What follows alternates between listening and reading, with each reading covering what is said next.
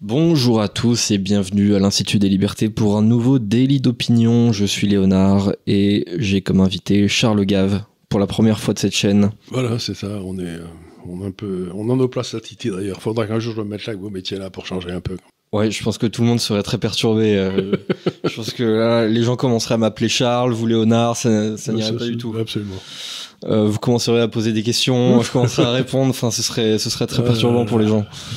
Euh, euh, je voudrais commencer cette émission tout d'abord avec euh, un petit terratum. Euh, la semaine dernière, je, je parlais de 45 000 faillites d'entreprises sur un trimestre. Euh, C'était 45 000 faillites d'entreprises euh, en réalité sur euh, un exercice annuel Sur les sur, mois. sur les 12 derniers mois.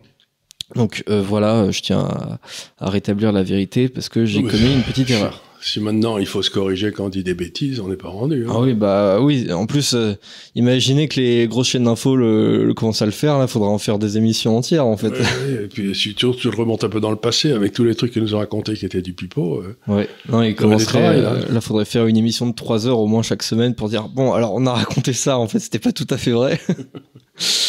Euh, C'est peut-être une proposition à faire. hein. Et puis, euh, donc voilà pour, pour ce petit erratum.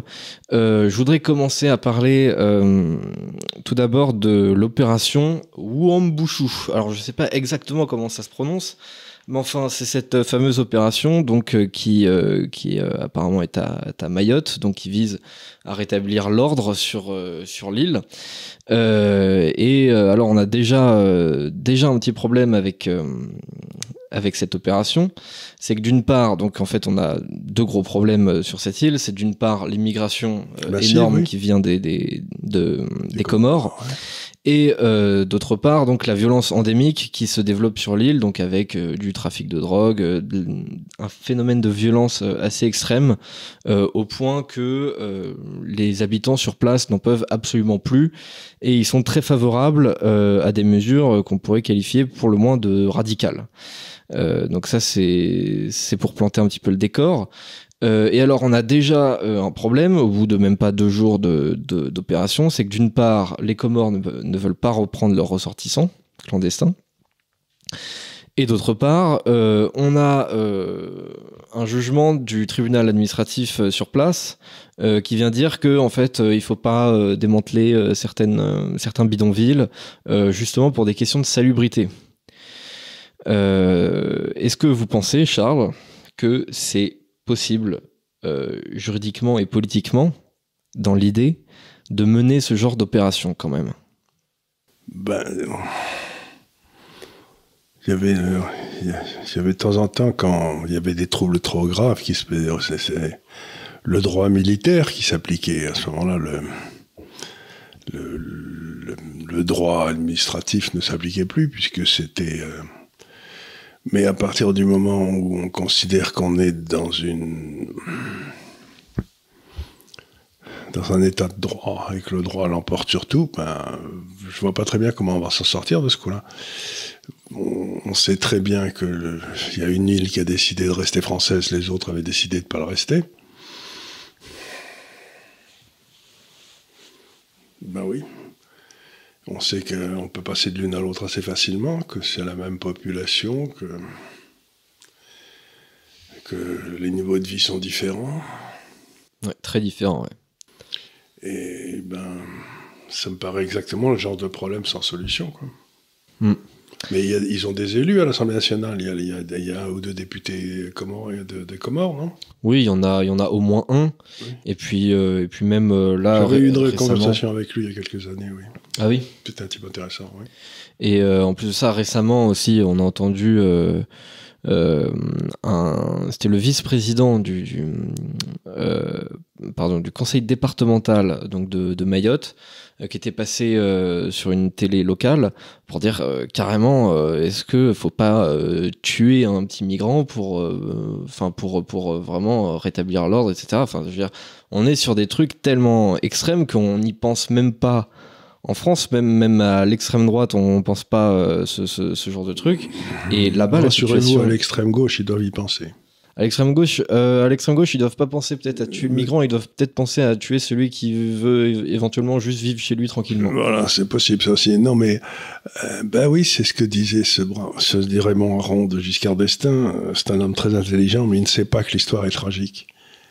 Et ben oui, l'histoire est tragique. On se retrouve devant des situations impossibles, et puis euh, dans des situations comme ça, il n'y a pas de bonne solution, donc il faut choisir entre deux mauvaises solutions. Et moi, je, je vois pas très bien ce qu'on peut faire là. C'est on peut refaire, on peut établir, on peut proclamer l'état de siège. Et à ce moment, bah, l'état d'urgence. L'état d'urgence, l'état de siège, euh, pour redonner la parole. À Mais en même temps, comment vous faites s'il y a des civils qui rentrent, des enfants qui rentrent comme ça euh, Vous n'allez pas leur tirer dessus donc, euh. ah bien sûr, bien sûr. Je, je, dis, je dis pas ça du tout.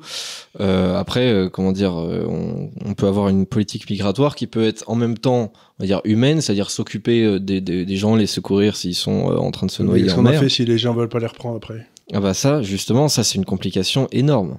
Si on les gens veulent pas les reprendre, qu'est-ce qu'on en fait Il euh, faut monter des camps de concentration à ce moment-là. Et vous avez, quand vous commencez un camp de concentration et que vous payez les gens à l'intérieur, bah, je vous signale que, prenons l'exemple de la Palestine, qui est un exemple douloureux, où il y avait des gars qui étaient Bon, on a monté une opération pour euh, prendre des Palestiniens qui avaient été déplacés. Et maintenant, c'est la plus grosse activité des Nations Unies, c'est le plus gros budget des États-Unis, c'est de, de, filer du pognon aux Palestiniens, leurs enfants, leurs petits-enfants, dans des, dans des situations qui sont euh, des lapins en cage, quoi. Mmh. Et c'est pas, pas satisfaisant non plus. Ouais. Donc, si vous voulez monter un camp de concentration, pour y mettre les gens, et puis, mais en même temps, il faut qu'il y ait une sortie à ce camp de concentration. Mmh. S'il n'y a pas de sortie, ben, je sais pas. Donc, ben, ça me paraît un problème qui n'a pas de solution. Donc, euh, à mon avis, on peut passer à la deuxième question. Hein. Ah oui, déjà ben Oui, parce que là, je ne vois pas ce que je peux dire de particulièrement. À partir du moment où vous avez une différence de niveau de vie extraordinaire, euh, les gens arrivent du côté euh, pour mm. toucher les subventions. Quoi, ouais, on a un PIB habitant par, à, Mayotte qui est de 1500 dollars. Euh, pas à Mayotte, pardon, aux Comores. Euh, et euh, à Mayotte, justement, c'est près de, de 10 000 euros par personne, donc à peu près 10 000 dollars. Quoi. 10 000 euros de subvention bah oui, c'est sûr, on a un différentiel de budget par rapport à la métropole qui est énorme. C'est sûr, on subventionne l'île. Bah, ça va parce que je vois pas qu'ils créent. ils reçoivent 10 000 euros de la. Oui, il n'y a, y a, y a, pas, une création de, valeur équivalente à 10 000 euros. Mm. Il y a peut-être une consommation, mais c'est pas, pas de la création de valeur, la consommation. Donc, euh, bah oui. Mais d'ailleurs, il y a, y a, des gens qui euh, ont imaginé une, une sortie euh, à ce problème, c'est-à-dire tout simplement dire et bah finalement, est-ce que Mayotte c'est vraiment la France? Est-ce qu'on peut pas dire bah voilà, vous prenez votre, votre souveraineté et, et ça, il y en a, il y en a qui pensent ça, euh, on va dire à la droite radicale pour des pour des raisons euh, identitaires de bon, ils sont pas vraiment français, voilà. Et il y en a qui pensent ça à l'extrême gauche pour euh, des raisons absolument inverses, c'est-à-dire que c'est une réminiscence de l'État colonial et donc en fait on doit s'en débarrasser et laisser tranquille, quoi. Oui, c'est ça. C'est-à-dire qu'on met D'abord, c'est difficile de dire aux gens qui, sont, qui ont voté pour rester français de, qui sont plus français. oui, en plus, ils ont Et puis en plus, si, on le fait, si on le fait pour Mayotte, euh, on le fera peut-être demain pour Marseille et pour la Seine-Saint-Denis. oui, oui on, pourrait étendre le, le, le principe. Ouais. Bah, oui, à un moment, si vous voulez, où il y a des gars là, où il y a, il y a, je sais pas, mais où, où, vous arrêtez. Le territoire de la République est uni et indivisible d'après la Constitution. Hein. Bien sûr. Et d'ailleurs, euh, il y avait une. Euh, bah, je, je, sais plus si c'était la députée justement de, Mayotte. Euh, enfin, en tout cas, une, élue de, Mayotte qui était venue dans, dans le média, enfin sur justement le média, la chaîne, la chaîne de gauche là, et donc ceux qui l'invitaient lui faisaient remarquer voilà que c'était un peu colonialiste etc et que euh, bah, peut-être les, Ma les Maorais fallait les laisser tranquilles et, et, leur donner une souveraineté. Et elle leur disait mais attendez on n'arrête pas de nous, nous demander euh, tous les X années si on est bien français. À chaque fois on répond oui à 95% enfin non nous on le voit pas comme un état colonial. Enfin nous on est content d'être de, là. Et surtout quand on voit le différentiel avec les îles d'à côté c'est sûr que parce que vous voyez un petit peu dans les Antilles vous avez euh, les, les, Antilles françaises, puis à côté vous avez des Antilles qui sont indépendantes, des petites îles.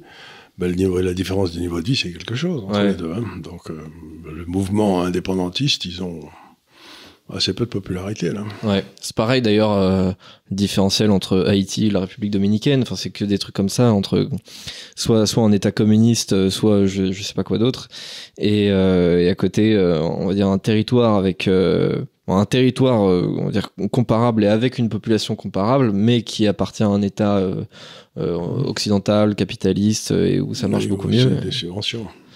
Ouais, évidemment. Donc euh, voilà, en tout cas, je, voulais euh, reparler très très vite fait euh, aussi de, de cette ordonnance quand même du, du tribunal administratif. Donc cette, cette ordonnance donc, a suspendu le démantèlement d'un bidonville. L'argument c'était que ça portait atteinte à la sécurité des habitants. on pourrait se dire que c'est peut-être aussi la, le fait de maintenir le bidonville qui peut aussi porter atteinte à la sécurité des habitants. Euh, et euh, la juge à l'origine de cette décision, donc c'est Catherine Vanier, qui est une ancienne cadre euh, du syndicat de la magistrature. Donc syndicat qui au passage a envoyé un mail à tous ses adhérents avant l'opération, qui leur demandait de ne pas être, je cite, la caution utile du gouvernement. Et donc cette juge, elle est présidente du tribunal judiciaire de, de Mamoudzou, qui est donc la, la, capitale locale du département de Mayotte. Euh, et donc elle a tenu euh, absolument à se charger de cette ordonnance de, de. Et euh, par ailleurs, justement, cette section locale euh, du syndicat de la magistrature sur place avait publié euh, il y a quelques semaines une tribune qui remettait carrément en cause justement l'appartenance de Mayotte à la République française. Donc voilà, pour, pour ces gens-là, Mayotte, en fait, justement, est, est victime de, de, on euh, d'une prédation, d'une colonisation de l'État français, alors que justement euh, c'est un petit peu l'inverse qui se passe. On, subventionne, euh, comme c'est pas permis, ce département. Donc voilà. voilà pour cette question. Ensuite, j'ai une question du, d'un internaute, donc de José, je rappelle encore une fois que vous pouvez poser votre, euh, votre question en commentaire. Alors cette question, j'ai bien aimé parce que euh, c'est vrai qu'on la, on n'aborde jamais ce, ce, ce, genre de truc, euh, mais elle est très simple. Que pense Charles du royalisme? On a abordé justement pas mal la question de la République la semaine dernière. Que pensez-vous du royalisme? Le royalisme, je crois qu'il y a une majorité des pays en Europe, dans l'Europe institutionnelle, qui sont des, des royaumes. Il semble qu'il y, a assez peu. donc, euh, ça part, euh, le royalisme, ça part d'une notion historique. Il y a dans une nation deux, éléments, il y a son histoire et il y a son présent. Euh, donc il faut gérer le présent, mais il n'est pas mauvais que quelqu'un représente l'histoire pour. donc c'est une façon, c'est ce qu'ont bien réussi les Anglais, en identifiant une famille, une famille avec l'histoire de l'Angleterre, ça donne aux gens l'impression d'appartenir à une histoire. On n'est pas simplement dans le présent. Et je trouve que dans ces moments où les gens ont du mal à savoir qui ils sont, d'où ils viennent, etc., bah, de savoir qu'il y a une lignée qui a toujours représenté le pays, moi, je, suis pas. Mais il faut pas qu'il ait. Il faut qu'il ait un pouvoir que moral. Il peut pas avoir un pouvoir politique dans une démocratie. Donc il peut, euh, par, euh, par, exemple, euh, l'Angleterre à un moment a cru que Hitler allait envahir le Royaume-Uni là en 40. Et la famille royale était prête à se replier au fin fond du Canada, dans l'île de Vancouver, pour garder la, présence historique de la Grande-Bretagne avec eux. En quelque sorte, ils incarnent le pays. Mais à part, voilà, donc euh, c'est une autre façon.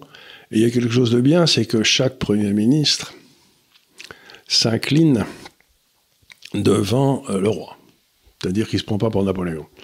Il sait qu'il y a un principe qui n'est pas au-dessus de lui, mais auquel il doit rendre hommage.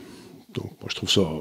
Je trouve ça, je trouve ça la réalité, je trouve ça sympathique. En France, ce serait difficile, mais... Euh, parce qu'on a, a une histoire qui, presque nous l'interdit aujourd'hui, mais ça a l'air de bien se passer en Espagne. Euh. C'est Franco qui avait ramené ça.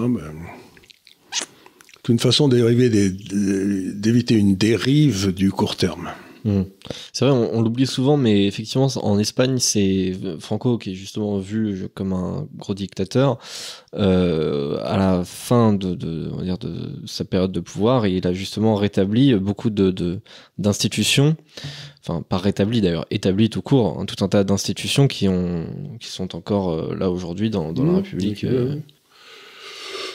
Voilà, donc c'est une et puis ça donne, euh, ça donne du tirage aux journaux. oui, c'est pas faux, oui. Donc, euh, quand ils n'ont plus rien à dire, ils vont faire un rapport sur euh, les filles de la famille royale, je sais pas quoi, qui se tiennent pas bien, ou les garçons, oui, ça. Oui, c'est vrai que. Ça, enthousiasme les foules. Oui, c'est vrai que. bon. Qu'est-ce que deviendrait voici, Gala ou je sais pas quoi s'il n'y avait pas la famille royale de Monaco Oui, voilà, c'est-à-dire que, bon, l'énième petit copain de Jennifer, c'est sympa, mais. Oui. et c'est vrai que Kate Middleton et ses enfants, ça, vend un peu plus. Et puis ah, pareil, les, les, embrouilles avec euh, Harry, etc. bon, voilà, là on fait du tirage. on fait du tirage. Ça permet à toute une série de journalistes de vivre. oui, oui, c'est vrai. Pas en dire du mal. On n'y pense pas assez, mais il, suscite quand même euh, énormément d'emplois finalement. Bah ouais, ouais. Et puis pareil, même les Monaco, ils représentent pas énormément de choses, mais enfin, ils font aussi un petit peu de tirage. Euh, voilà, voilà, Quand, quand, la famille royale d'Angleterre se tient tranquille, il y en a une ou deux qui peuvent faire des, qui peuvent venir au secours, quoi. Mais c'est ce que disait le roi Farouk égyptien. Il disait à la fin, il y aura plus que cinq rois. Il y aura les quatre rois, le roi de trèfle, le roi de, le roi de carreau, et le roi de pique et le roi d'Angleterre. Je crois qu'il avait pas tort. Parce que c'était une tentation normale de venir à la une espèce de, de vie sans roi, mais, mais, la Suède est restée, le Danemark est resté, la Norvège est restée, l'Espagne, euh, il y en a pas mal quand même. Hein. Ouais, mais c'est vrai qu'on on a quand même euh, beaucoup de, comment dire, c'est sûr, c'est pas tellement euh, raccord avec avec la modernité. Le fait d'avoir mais justement une réminiscence du passé, justement, le ça, vous met, ça, vous met, ça vous met le le passé dans le, dans le présent. Quoi. Il y a une espèce de, de, personne qui incarne les deux à la fois. Donc, je sais pas, moi, ça me. J'ai rien contre, surtout, ça empêche euh, le, celui qui exerce effectivement le pouvoir d'avoir la grosse tête. Ouais, c'est pas faux, ouais.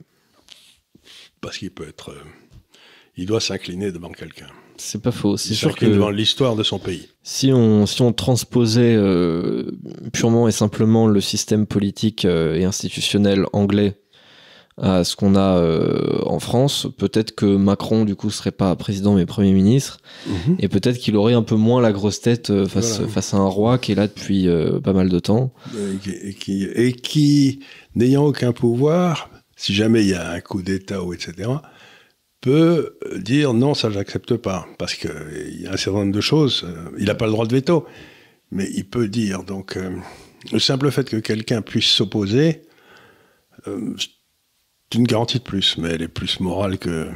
Oui. Donc, j'ai rien contre le royalisme, c'est pas. Et puis, ça rappelle à tout le monde que l'Europe vient de loin, quoi. Hmm. Surtout qu'il a, il a cet avantage, enfin, quand, quand, quand, on est dans une euh, monarchie constitutionnelle, donc dans une mmh. démocratie quand même, on a cet avantage d'avoir une division euh, institutionnelle entre un organe qui euh, représente la continuité du pouvoir et un organe qui, est, qui représente, on va dire, l'effectivité du pouvoir. Donc entre gouvernement et, et la couronne. Et c'est vrai qu'en France, on a mis les deux éléments dans une seule personne qui est le président. Et euh, les gens commencent à en avoir un petit peu ras-le-bol, surtout que euh, bah, quelqu'un comme Emmanuel Macron, par sa personnalité, en abuse beaucoup trop. Oui, il en abuse, mais en même temps, si vous voulez, quand vous avez en Angleterre, moi ce qui m'a toujours fasciné, c'est que vous avez le parti au pouvoir, et euh, il y a l'opposition de Sa Majesté. C'est-à-dire que si c'est les conservateurs, vous avez les travaillistes qui sont là, et qu'on informe aussi de toutes les décisions qui vont être prises, le patron du Parti travailliste.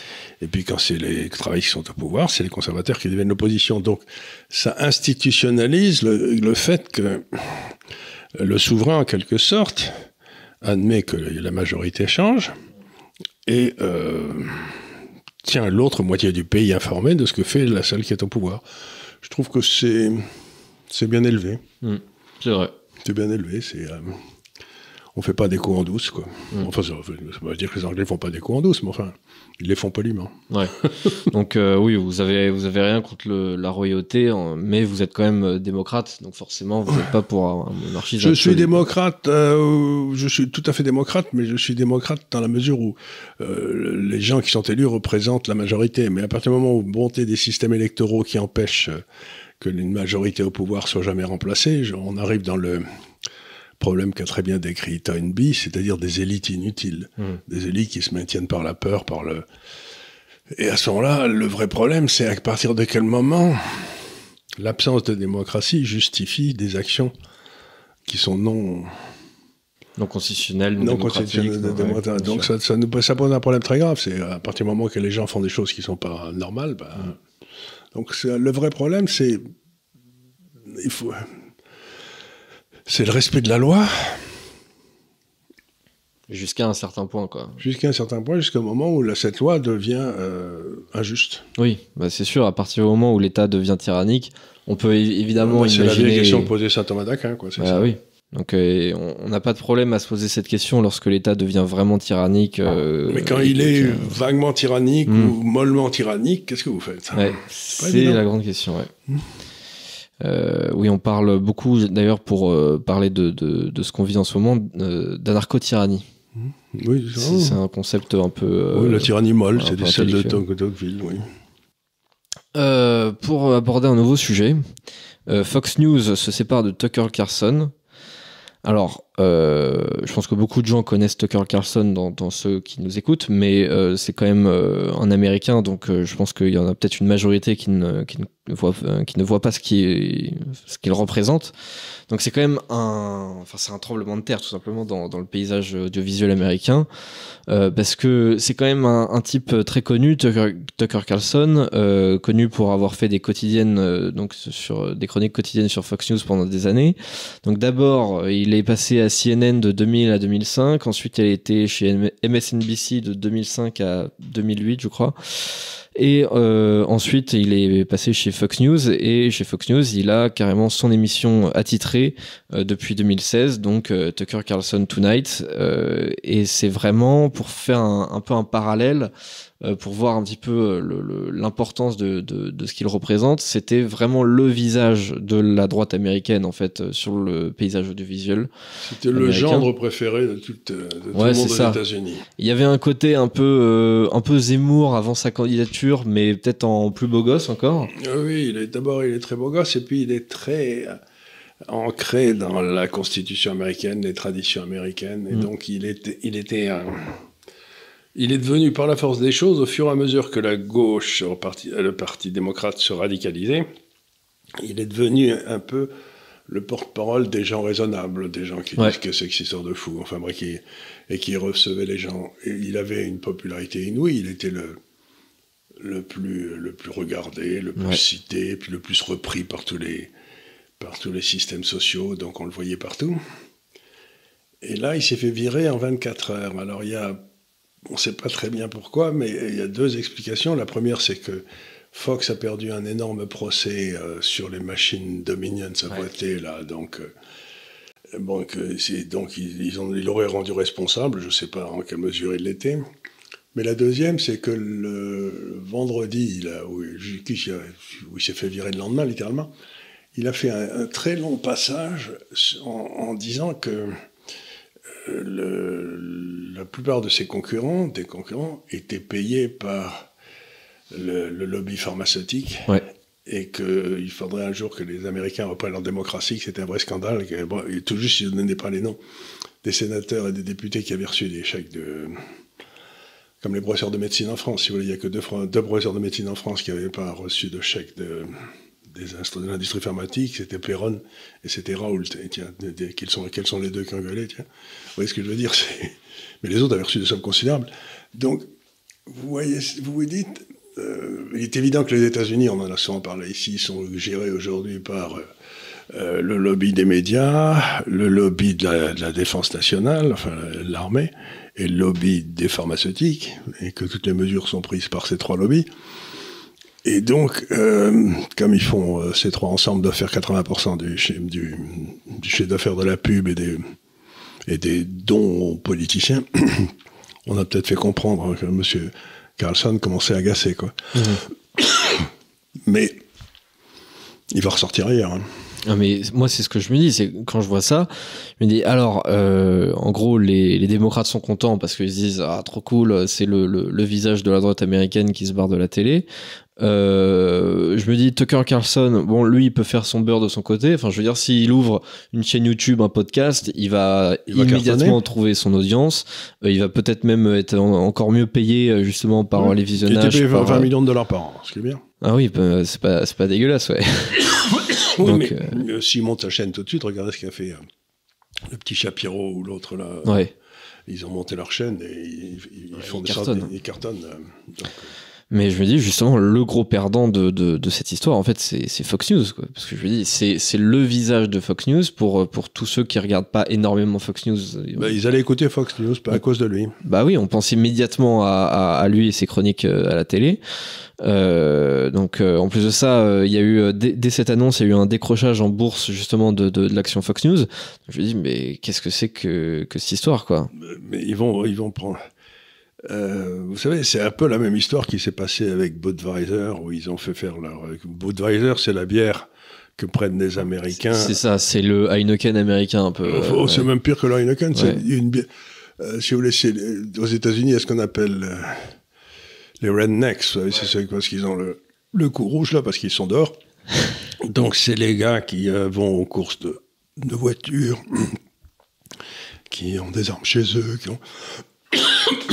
ouais, c'est l'américain du Midwest quoi. C'est l'américain du Midwest. Et donc, ils avaient fait faire la publicité de cette bière, qui était la bière de ces Américains-là, par un transgenre féminin. Et donc, euh, du coup, ben, ces ventes se sont écrasées de 50%. Et je me demande si c'est pas euh, Fox qui est en train de faire un, un, un- un- un symptôme de wokisme, quoi. Ouais, peut-être. Parce qu'il était, il était tout à fait contre le wokisme. Donc, est-ce que c'est une façon de, de- La plupart des gens, quand ils sont journalistes, finalement, avec quelques exceptions près, pardon, voudraient bien faire partie du groupe. Alors, Fox, si vous voulez, c'était le truc que tous les journalistes américains euh, détestaient, euh, ceux qui étaient partout chez, euh, au New York, Times, partout. Donc, est-ce qu'ils ont, dit on, sacrifie Carlson et comme ça, vous allez peut-être nous accepter chez nous Hmm. Ça me paraît, ça me paraît. euh, Ouais, ça En me tout cas, paraît en tout cas, risqué. c'est certainement le, le, le, le, le patron de, de- du, du groupe euh, qui l'a qui l'a sacrifié. Ouais. Mais ouais, c'est une drôle d'idée, je trouve, parce que à moins, à moins que ce soit effectivement expliqué euh, directement euh, à cause de, de, de, de ce procès contre Dominion, ou alors j'ai noté euh, Fox News doit donc euh, 787 millions de dollars à Dominion, donc euh, c'est quand même pas rien. Euh, et en plus de ça, euh, je, je trouvais ça un petit peu bizarre parce que Tucker Carlson, alors c'est sûr, euh, il, je me souviens au moment justement, peu après les, les, les élections de 2020, bon, il posait des questionnements que je trouvais tout à fait légitimes, qui pourraient être considérés comme euh, complotisme. Enfin bon, je trouvais ça euh, légitime, du moins à ce moment-là, c'est certain. Et euh, en revanche, j'ai pas trouvé euh, très incisif justement sur cette question des machines Dominion. Au contraire, même euh, parfois, il reprochait euh, aux avocats de Donald Trump, euh, notamment la, la, la, la fille, je sais plus comment elle s'appelle là, mais euh, il lui reprochait justement de pas avoir véritablement d'arguments assez tangibles. Et il y avait eu un peu une embrouille entre les deux. Et lui, il voulait, il voulait dire justement, bon, on a le droit de poser des, des, des questions, c'est un peu louche, mais n'en faisons peut-être pas trop de, de peur d'avoir euh, l'air de- de- d'être des tarés, quoi. Non, mais une autre explication qu'on peut donner, c'est qu'on rentre dans une période électorale aux États-Unis. Dans les deux ans qui viennent, il va falloir changer de président, etc. Mm. S'il change. Et on sent bien que euh, la main de fer du, du groupe qui favorise la censure, les guerres à l'étranger, est- essaye de reprendre le pouvoir sur les sur les chaînes, quoi. Ouais. Peut-être aussi que Fox News a envie de refaire un, euh, de se redonner une image un peu plus euh, néoconservatrice, comme c'était le cas dans les années 2000. Parce que ça aussi, Tucker Carlson, euh, c'est assez intéressant parce que Tucker, Tucker Carlson a assez bien senti euh, et a assez bien précédé l'évolution de la droite américaine là-dessus. Contre tous ces phénomènes de société. C'est-à-dire Voilà. qu'ils sont contre ce qu'on appelle le libéralisme sociétal. Ouais. Vous savez, toutes ces histoires de woke et tout. Donc lui, il a été, donc il est marié, il a quatre enfants. C'était le fils d'ailleurs d'un haut dignitaire des Nations Unies qui s'appelait Carlson aussi. Donc euh, euh, son père. Et donc il a, il fait tout à fait partie de l'establishment à Washington où il a toujours vécu. Mais il y a toujours eu cette espèce de façon de parler qui, qui, qui, veut dire qu'il n'a pas peur. Quoi. Et d'ailleurs, même sur, sur les questions, on va dire, euh, internationales, euh, Il est violemment contre la guerre. il est violemment contre la guerre. Et alors, au début des années 2000, il était dans une position justement, justement un peu de néocon. Euh, au début, il était pour la guerre d'Irak, pour, pour la deuxième guerre d'Irak, donc en 2003. Et euh, en 2004, il dit euh, ouais bon en fait, je suis pas sûr. Et j'ai dit, je me suis trompé, voilà. je le regrette. Et il Exactement. fait, il fait une, une sortie en disant, trompé. je- Donc, il a fait, il a, il a fait des excuses, il a, il a dit qu'il s'était trompé, ce qui est pour un, pour un journaliste assez. Mais en même temps, est-ce que ça peut être. pourrait se présenter des élections aux États-Unis? Est-ce qu'il pourrait être un vice-président Je sais pas, mais. Voilà. Je pense que vice-président, ça pourrait bien marcher. Ah ouais? Je pense que ça pourrait très bien marcher. Bon après. euh, Il a fait aussi un autre crime, c'est que l'une de ses dernières interviews, c'était l'interview qu'il a faite de Robert Kennedy Jr., le fils de Robert Kennedy, le, celui qui avait été assassiné, le, mhm. le frère du président, qui avait été assassiné aussi. Et donc, il, il a fait une très longue interview de lui où l'autre expliquait à quel point, euh, dans le fond, la démocratie américaine n'existait plus, quoi. Il donnait des exemples. Il disait que son oncle avait été assassiné, son père avait été assassiné par euh, la série. Enfin, il le disait Mhm. tranquillement. Donc, euh, euh, c'est bien, mais il il faut peut-être pas aller trop loin. Il est, est peut-être allé trop loin dans la dénonciation du complexe militaro-industriel. Ouais. Ouais, c'est vrai que parfois, oui, c'est une critique qui peut être un petit peu, un peu risquée dans, dans, dans le paysage audiovisuel, Bah, mais en même ouais, temps, c'est aussi pour ce genre de truc qu'il a été euh, Bah les énormément populaire. bien. Quoi. Ouais, Les gens l'aimaient bien. Et il a été un des rares à, à dire que cette guerre n'avait pas lieu d'être. Quoi. Donc, euh, Oui, c'est vrai. Euh, mais du coup, ouais, je trouve ça, je trouve que c'est un personnage intéressant parce qu'il a, il a un peu euh, senti, euh, enfin, je sais pas s'il l'a senti, mais en tout cas, il a lui-même incarné un peu le courant, euh, enfin, ce qui est devenu le courant un peu trumpiste des, républicains, mais avant justement la- l'apparition de Donald Trump dans le paysage politique. Donc déjà à la fin des années 2000, il, sentait certaines choses de, ce côté-là. Et euh, de l'autre côté du paysage politique américain, on a euh, le vieux, on a Joe Biden qui veut se représenter. Ben, écoutez, il faudrait d'abord que quelqu'un lui, euh, lui demande ce que ça veut dire. et ce que- parce que, Oui, peut-être que euh, oui. enfin, il- je ne sais pas. Euh, il est tout à fait évident qu'il est gâteux. Oui, ah oui, il n'y a pas de doute. hein. Donc, si vous voulez, bon, alors la question c'est, on a dit un type gâteux qu'il devait se représenter, donc il l'a dit, ça c'est pas difficile. Parce qu'on dirait un homme politique qui fait de la politique depuis 50 ou 60 ans, euh, qui doit se représenter, c'est, ça ne semble pas tellement surprenant, parce qu'il a fait toute sa vie. On sait que la, prés- la vice-présidente, Madame Kamala Harris, la, euh, la raison pour laquelle euh, elle est complètement incompétente, enfin, elle, elle raisonne pas droit. Donc il y a deux questions qui vont se poser. Qui nous ont choisi ces deux gens pour être là? On sait que Obama été très actif pour pousser ce ticket. Et deuxièmement, comme euh, aucun des deux n'est capable d'exercer le moindre pouvoir, puisqu'ils ils sont pas bien câblés, euh, qui l'exerce C'est probablement Blinken et tous ces gars-là autour, et c'est les néocons. Donc c'est un exemple parfait d'une euh, d'une dérive de la démocratie, quoi, dont je parlais tout à l'heure. Qu'est-ce que vous faites à ce moment-là? C'est euh, Ce que je trouve étrange, c'est quand même que je trouve que bon, alors comment dire, Biden n'est pas très aimé, mais euh, force est de constater qu'il n'est pas non plus détesté dans, dans le pays. Il n'y a pas un gros mouvement de détestation. Euh, il n'est pas pour autant euh, très populaire, Euh, mais je me dis, ils n'ont pas trouvé un autre candidat quand même pour 2024. Il n'y avait pas une autre personne à Bah, proposer? il était, il était, ce qu'il y a, c'est qu'il était tenu par ces, on le savait très bien, par toutes ces histoires qui se sont passées en Ukraine. C'est lui qui s'occupait de l'Ukraine avant les affaires ukrainiennes aujourd'hui. Donc euh, on avait sans doute sur lui tous les dossiers pour le faire tenir tranquille. Donc c'est un candidat euh, de paille, quoi. C'est, euh, c'est pas un vrai gars.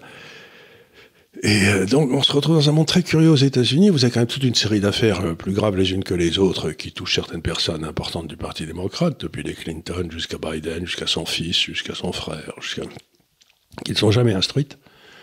Et de l'autre côté, vous avez Trump, si vous voulez, qui lui, il peut pas, euh, il peut pas tourner à gauche sur une route sans qu'il y ait 30, 35, 35 policiers qui lui mettent des. Oui. Donc, et ça aussi, ça donne l'impression aux, aux Américains qu'il y, a de- il y a deux poids et deux mesures dans la justice. Ouais. Quoi. Et c'est euh, et ça aussi, c'est pas sain quand dans un pays, vous avez l'impression que le ministère de la Justice, la, poli- la police, le FBI ont été capturés. On sait par exemple que c'est euh, toute cette histoire de Russie n'a jamais existé, qu'il n'y a jamais eu aucun lien entre la Russie et, et Trump. On sait que ce dossier avait été monté par un type qui venait de l'intelligence service anglais et que il a été payé par la campagne de Clinton. Donc on sait toute une série de choses qui sont maintenant dans le domaine public. euh, par exemple dans, l'ordinateur du jeune Biden, on a trouvé des trucs euh, qui devraient le faire condamner pour d'autres raisons que politiques. Puis sur la politique, sur la corruption avec son père, on a tout ce qu'on veut. Tout a été publié. Et il n'y a aucune enquête. Alors, ça, ça- ça laisse un sentiment de malaise, quoi. Bah, clairement, oui. C'est-à-dire que selon où vous vous placez sur l'échiquier politique, vous n'avez pas les mêmes droits que, que, que les Voilà, autres. quoi. et surtout, a- vous êtes. euh, euh, donc, donc, bon, il avait piqué des documents secrets aussi, euh, alors qu'il n'était pas président, donc il n'avait pas le droit. Bref, il y a toute une série de choses comme ça qui sont incompréhensibles pour quel- quiconque est un petit peu attaché à la notion d'égalité devant la loi, quoi. Hmm. Qui est quand même la base de la démocratie. hein. S'il n'y a Ouais. pas d'égalité devant la loi, euh, il y a plus, on n'est plus en démocratie, quoi. Ils auraient pas pu proposer quand même Kamala Harris au moins comme, euh, comme candidate. Enfin, je veux dire, quitte, quitte Ah à non, pas elle, avoir. elle peut euh, pas aligner des idées, elle, se met à rire, à rire Oui, c'est pas faux, mais l'autre il s'est pas aligné deux mots, donc. Oui, euh, non, mais surtout, on l'a pas mis, il n'a pas fait campagne. Il est resté enfermé chez lui pendant à cause Oui, du Covid. Il n'a pas bougé. On a fait la seule campagne qui a été faite, c'est de dire euh, votez pour moi parce que je ne suis pas Trump. Bon, C'est vrai qu'il a, il a quand même, c'est quand même un type qui a fait campagne dans sa cave, quoi. de sa cas, on l'a jamais vu. Il a jamais. euh, quand il y avait trois personnes à ses réunions, c'était le maximum. Donc, a été vraiment une campagne anti euh, anti Trump. Ça n'a pas été une campagne pour euh, Joe Biden. Ils ont Ouais. Voté. Il y, a, il y a une majorité d'Américains, apparemment, qui ont voté contre contre Trump et pas pour Biden. Donc voilà pour, euh, pour Joe Biden, euh, à voir déjà s'il peut terminer son mandat, parce que c'est pas tout de, de penser à celui d'après, il faut aussi terminer celui qui est en cours. C'est étonnant. On ne sait pas encore euh, ce qu'il en sera. Euh, et ensuite, euh, bah, pareil, je sais pas si l'électeur américain va euh, se rendre compte de quand même qui il a euh, au pouvoir. Peut-être que peut-être qu'il y en a qui sont rassurés euh, par le fait que ce soit pas vraiment lui qui exerce le pouvoir. Euh, c'est possible, mais à ce moment-là, il y a- que- et que des gens il- compétents sont derrière. Enfin, Ouais, des gens compétents, c'est eux qui ont, qui ont foutu le merdier en, Ukraine et partout. Donc, euh, je sais pas s'ils sont si compétents que ça. Je signale Ouais. que euh, ce- ce- cette espèce de camarilla a été en guerre depuis les Clinton contre à peu près la terre entière. Que ces guerres se sont interrompues pendant que Trump était là. Et puis, dès que Trump est parti, les guerres reprennent. Quoi. Ouais. Oui, et puis c'est- aussi les mêmes qui ont enfermé les, trois quarts des États américains. Enfin bref, voilà pour, euh, pour cette affaire-là. Évidemment, nous en reparlerons quand il y aura un petit peu du, du neuf. Pour l'instant, c'est un peu vague cette histoire d'élection américaine. Euh, selon les échos, la France redevient le pays européen euh, où l'électricité est la plus chère. Et alors justement, euh, j'ai vu cette info donc euh, quand, quand- quand j'étais sur, euh, sur Twitter et ça m'a intéressé de regarder un petit peu les réactions Bien sûr. à ce truc-là. Et donc euh, je voyais beaucoup de gens dire ah, la libéralisation, la libéralisation, privatisation, libéralisation, libéralisation.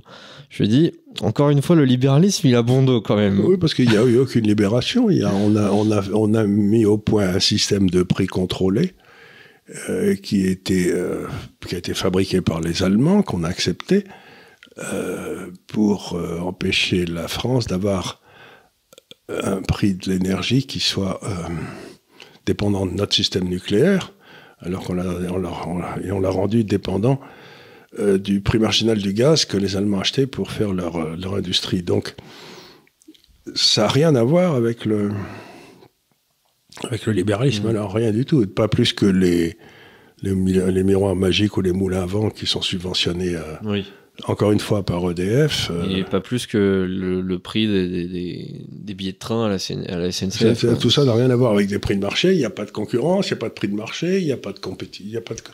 Donc c'est une administration, euh, l'administration à Bruxelles, là, en train de devenir folle, qui met des réglementations. Mais il y en a une autre qui va arriver. Il n'a il pas fini de monter, puisqu'on va remonter les les, les, les, crédits de carbone, vous savez, là, on va remonter ça, ce qui fait que la famille moyenne française va payer entre 700 et 1000 euros de plus par an d'ici 3-4 ans. Alors la plus belle histoire que je connaisse, c'est qu'il y a des gens dont c'est la spécialité, vous savez, de comprendre les, les répercussions des événements sur le budget des gens, etc. Donc, donc ce sont des types qui ont travaillé ici, qui sont tout à fait remarquables.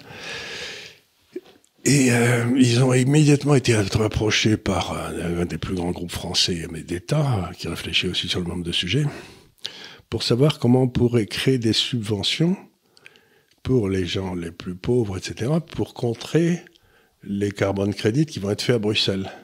Donc ils remettent en place une espèce d'usine à gaz absolument extraordinaire.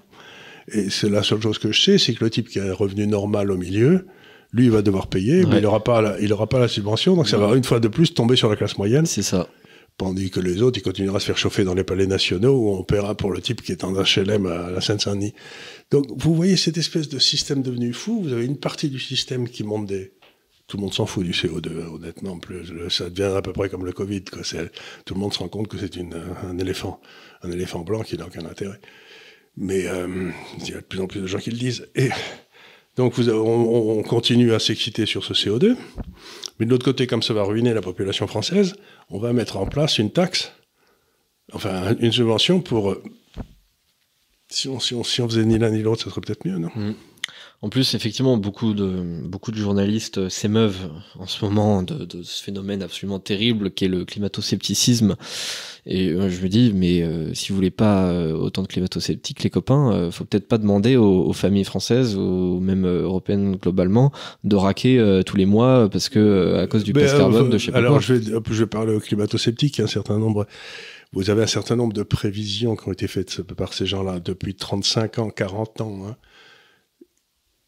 Donnez-moi une seule des prévisions qu'ils ont faites qui ait marché. C'est ce que je notais justement il n'y a, pas, il y a pas longtemps. Je, parcourais justement des, vieux articles qui parlaient euh, notamment de la montée des eaux. Mmh.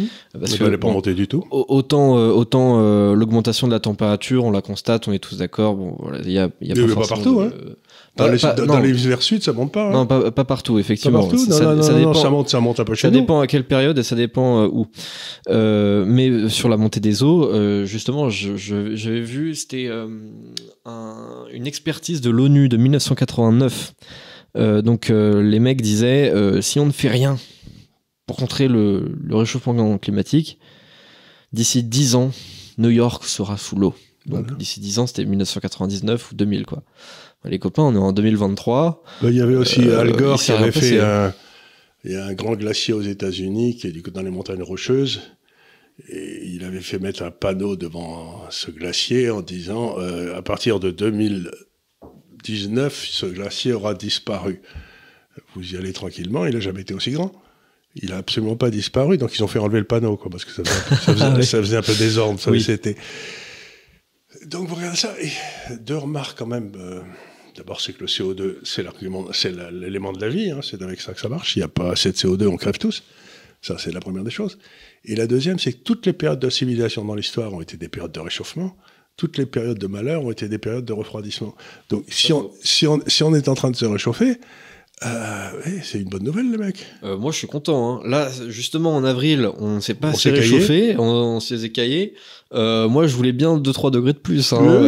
Et alors, il y a, y a, quelque chose de marrant. C'est à Baltimore, je crois, aux États-Unis, il y a une pierre qui est dans l'eau, vous savez, comme c'est dans le port, je crois, avec euh, le niveau de l'eau quand on a mis la pierre, quand dans le fond les gars sont arrivés avec euh, le Mayflower, vous savez, c'était euh, ils ont mis donc on voit le niveau de l'eau en 2000 dans ces dans bon, 1500 plus trop bien, il y a très longtemps. Et ben aujourd'hui l'eau elle est toujours au même endroit. Ouais. Et j'ai été assisté à une remise de, de prix. À une dans un ministère français, il y avait quelqu'un, il y avait, ils remettaient un prix à un écolo, entre autres, il y avait des tas d'autres, une jeune femme, qui disait et le l'Antarctique est en train de, fondre. Et euh, je tiens à dire à cette dame, qui était, avait l'air très compétente, hein, que jamais le niveau de l'Antarctique n'a été aussi élevé, jamais il y a eu autant d'eau, et jamais il a fait aussi froid dans l'Antarctique. Donc, les gens arrivent et vous disent dans une remise de prix, l'Antarctique est en train de fondre. Et vous savez que c'est pas vrai. Mhm. Mais vous savez, vous avez lu les, chiffres, vous les avez, vous les avez. Donc, qu'est-ce qui peut amener à quelqu'un qui se dit scientifique à dire quelque chose qui est pas vrai? Ça n'a pas déclenché plus de, de tempêtes, ça n'a pas déclenché plus d'inondations, ça n'a pas déclenché plus de feux de forêt, ça n'a pas déclenché. Donc tout ce qu'on nous racontait, rien de ça a dépassé, et les gens continuent. C'est comme, moi ça me fait le même effet que le Covid, c'est-à-dire il faut déclencher des peurs. Mm. Et je vous signale que la prochaine peur qui arrive, je peux vous dire laquelle c'est. Dites-moi. Ben, c'est l'intelligence artificielle. Ah, bah oui. on, on, la voit arriver gros comme une maison. Ils nous, maintenant, ils nous ont fait le coup du, euh, du Covid, puis ensuite le coup du CO2 avant ou après, puis euh, ils, en ont fait, ils nous font peur sur peur, et maintenant c'est d'expliquer qu'on va tous être remplacés par des machines. Mais ils sont, ils, ils en ont pas marre d'essayer de nous faire peur. Cela dit, quand je vois que les premiers à s'en inquiéter, c'est quand même des journalistes, je me dis, bon, est-ce que finalement c'est pas mérité? Oui, vous n'avez pas tort. Peut-être, puis dans ce cas-là, si vous voulez, on remplace pas beaucoup d'intelligence, quand même. Ouais. oui, on, on, remplace le néant par de l'intelligence artificielle. Donc c'est peut-être un progrès. Quoi. Oui, c'est sûr. Mais l'intelligence artificielle suivra très bien les ordres, aussi bien que les journalistes. Hein. Oui, ça c'est pas faux. Ça c'est pas faux. On voit très bien que toutes les, in les intelligences artificielles, alors c'est très drôle, euh, quand, quand, elles viennent, quand elles viennent de sortir, vous avez tout un tas d'articles pour dire telle intelligence artificielle euh, est raciste, etc. Et puis ensuite, il y a quelques, quelques semaines où les mecs qui l'ont sorti bidouillent un peu. Et donc euh, après... après, elle devient convenable. Voilà, après, elle devient convenable. Donc par exemple, bah, c'est tout con, hein, mais vous lui demandez à, ChatGPT de faire une blague sur les femmes, elle va vous dire non, mais moi je peux pas faire ça, machin, c'est discriminatoire, etc. Vous lui demandez de faire une blague sur les hommes, elle va vous le faire. Vous lui demandez de faire une blague sur les noirs, elle va vous dire non, c'est raciste, etc. Vous lui demandez de faire une blague sur les blancs, elle va vous le faire. Bon, euh, voilà, ils ont bidouillé un petit peu le truc pour faire en sorte que ce soit illégal. Vont, et aussi, ces trucs-là vont dire exactement ce que ceux qui l'ont bidouillé veulent que le, ce truc-là dise. Donc mm. c'est pas de l'intelligence c'est de la propagande. Et justement, encore une fois, c'est Elon Musk euh, qui, qui, constate ça aussi et qui se dit, mais c'est débile, c'est débile parce qu'on n'utilise pas vraiment le, le, le, vrai potentiel du coup de cet outil-là. Et donc, euh, lui aussi, il veut se lancer vraiment dans l'intelligence artificielle, mais avec euh, un truc qui serait pas bidouillé à l'avance comme, comme ça, quoi. Qu'on les laisse chercher tout seul, mais je sais quand, quand on les laisse chercher tout seul, en général, les résultats qui arrivent à la fin sont pas vraiment ce à quoi s'attendent les, les bien-pensants. Oui, voilà. C'est. Mais d'ailleurs. Euh, il y a un côté darwinien. oui, il y a un côté darwinien, ouais. Qui apparaît dans l'intelligence artificielle sur la laisse faire. Mm. Mais du coup, ça, fait que euh, si vous êtes euh, beaucoup plus politiquement correct, bah, c'est beaucoup plus facile pour vous d'utiliser l'intelligence artificielle parce que tout va aller dans votre sens. À condition que vous l'ayez programmé pour ça. À, condition que vous l'ayez programmé pour ça, c'est sûr, oui. Si vous l'avez pas programmé. Donc ça veut dire que c'est pas l'intelligence, c'est la propagande. On devrait appeler ça la propagande. Oui, ouais, en vrai, c'est une sorte de propagande artificielle. Ouais. propagande artificielle. À la oui, dès, dès, que ça devient politisé, effectivement, c'est un peu. Bah, on remplace l'intelligence par la propagande. C'est très biaisé. Euh, L'idéologie, c'est une espèce de façon de ne pas penser. Ouais. Euh, pour terminer cette émission, euh, je voudrais évoquer euh, éventuellement les, les, les, propos du patron de la milice Wagner. Euh, donc alors je sais pas du tout comment ça se prononce parce que moi je je, parle pas un mot de russe, euh, mais c'est euh, donc Prigogine, j'imagine que ça se prononce à peu près comme ça. Voilà, je, je prie notre audience de, de bien vouloir m'excuser. en gros, donc ce, ce, patron de la milice Wagner, il dit bon, je suis pas sûr qu'une poursuite des combats soit une excellente chose. En plus de ça, on a franchement des conquêtes pas trop mal. Euh, on a euh, du coup tout, tout, le territoire terrestre de, l'Est de l'Ukraine. On peut aller à pied jusqu'en Crimée. Est-ce que franchement, on pourrait pas s'arrêter là? Bah, Il pose la bonne question, c'est toujours pareil, mais... Euh...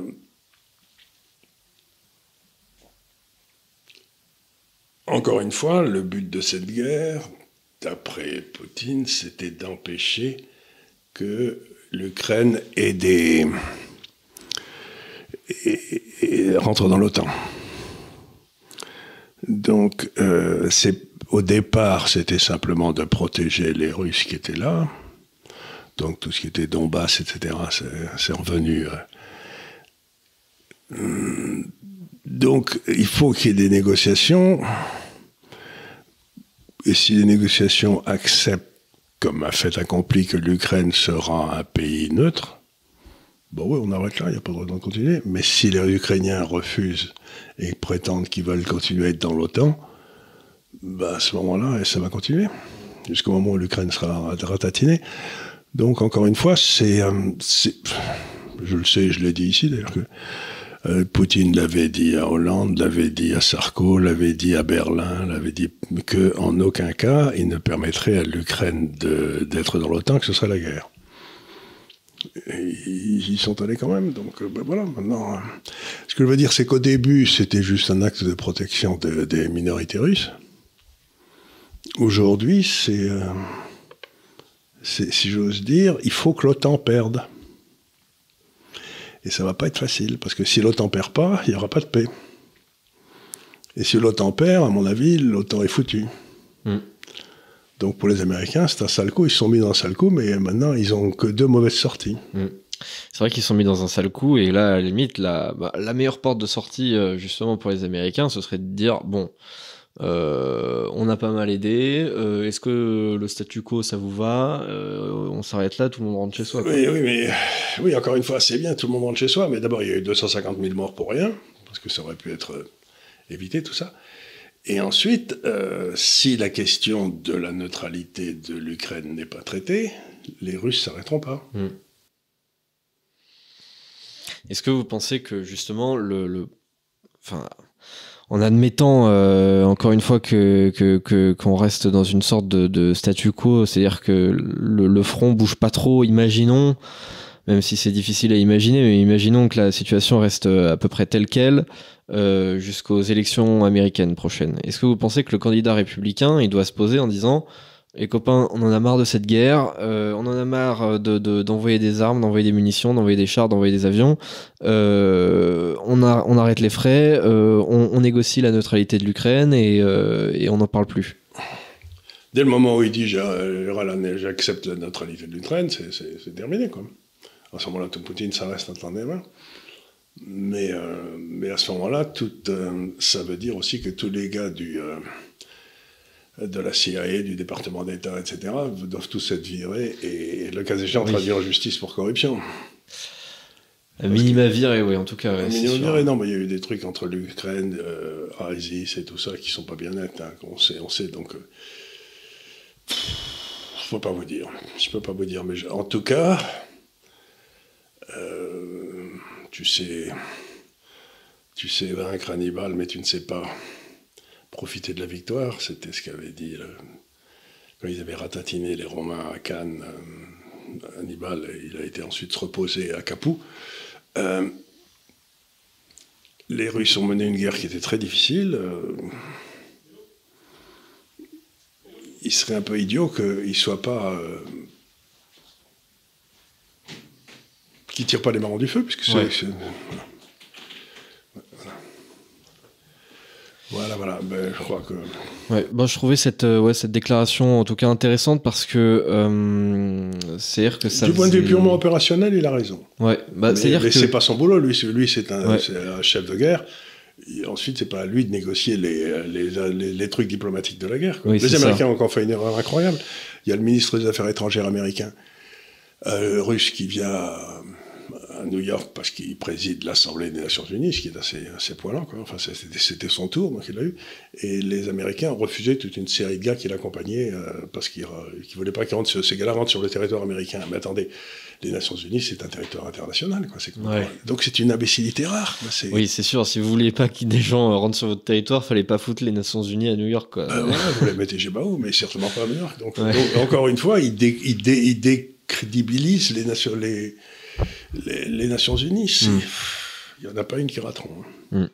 Euh, je trouvais cette déclaration intéressante parce que c'est quand même un, type qui est, euh, enfin, il est directement sur le front euh, là en ce moment du côté de Barmouth puisque Wagner est, pas mal de, ce côté-là. C'est Wagner qui a, qui, a, pris Barmouth. Et oui, c'est vrai que ça. Alors, il y a trois, il y a trois, il y a trois colonnes qui sont prêtes. Il y en a une qui viendrait de la Biélorussie qui descendrait vers Kiev. Il y en a une qui percerait à partir de Barmouth et une qui monterait de la Crimée comme ça. On sait que les trois il y a à peu près 400 000 hommes qui, qui, peuvent converger sur Kiev. Et qui sont l'armée russe, c'est pas Wagner. Hein. Oui. Oui, oui, Wagner, c'est pas 400 000 hommes, ouais, c'est moins que ça, oui, c'est sûr. Euh, enfin voilà pour cette semaine. Euh, Merci beaucoup. Euh, J'ai déjà préparé euh, le, le salto de la semaine prochaine, Oui. le, le, le marathon des, des subventions publiques. Je le déclare pas encore, je dirai euh, la semaine prochaine ce que c'est. Euh, mais c'est c'est pas mal. C'est on va dire c'est Samuel Paty, enfin le, le, le fond euh, le fond Marianne fois euh, fois 200 à peu près. Oui, oui, mais c'est normal. c'est- ben, il faut bien que tous ces braves gens qui euh, apportent leur soutien désintéressé à Macron vivent noblement. Voilà. Et parfois, c'est même pas que du soutien à Macron, parfois c'est juste de l'extrême gauche, tout simplement. Euh, voilà. Enfin, vous êtes militant, euh, vous êtes, vous êtes content, vous faites, euh, vous faites vos interventions un peu partout, vous, vous, vous nourrissez votre propre idéologie, vous bossez pas beaucoup, mais vous êtes quand même Bien payé. bien payé, très très bien payé. Donc voilà, c'est normal en République française, c'est le, c'est le minimum. Donc voilà pour cette émission. Je rappelle encore une fois, vous pouvez poser votre question dans les commentaires. Je rappelle également que nous sommes disponibles en podcast sur euh, Spotify et sur Deezer. Et je vous dis à la semaine prochaine pour un nouveau délit d'opinion. Merci beaucoup. Merci infiniment.